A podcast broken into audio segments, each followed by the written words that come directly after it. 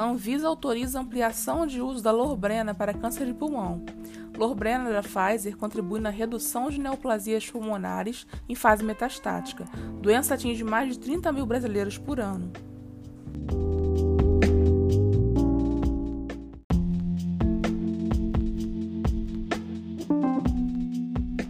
Os pacientes com câncer de pulmão não pequenas células avançado metastáticos, cujos tumores são ALK positivos, agora contam com mais uma opção no combate à doença.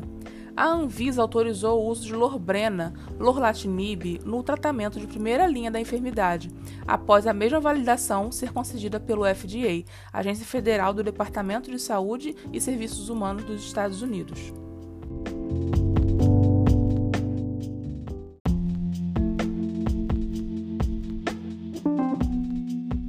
Lorbrena da Pfizer contribui na redução dos tumores e aumento da sobrevida de pessoas com câncer de pulmão não pequenas células positivo para a quinase do linfoma anaplásico, ALK.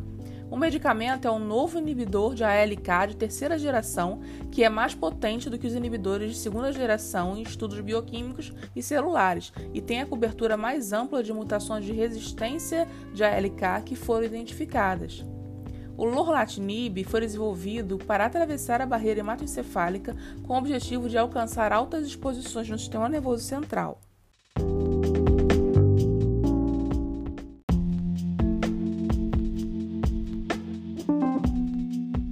A aprovação da indicação de primeira linha foi baseada nos resultados do estudo de fase 3, CROWN, publicado pela The New England Journal of Medicine, que mostrou uma redução de 72% no risco de progressão ou morte versus o crisotinib.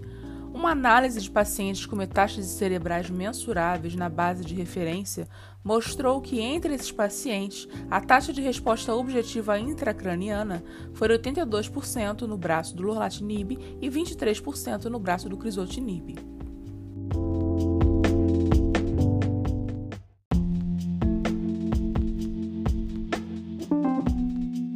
Câncer de pulmão, não pequenas células com a mutação ALK, é um subtipo de câncer de pulmão que muitas vezes acomete jovens e tem o diagnóstico tardio, muitas vezes já em fase metastática, ou seja, quando o tumor acomete também outros órgãos além do pulmão.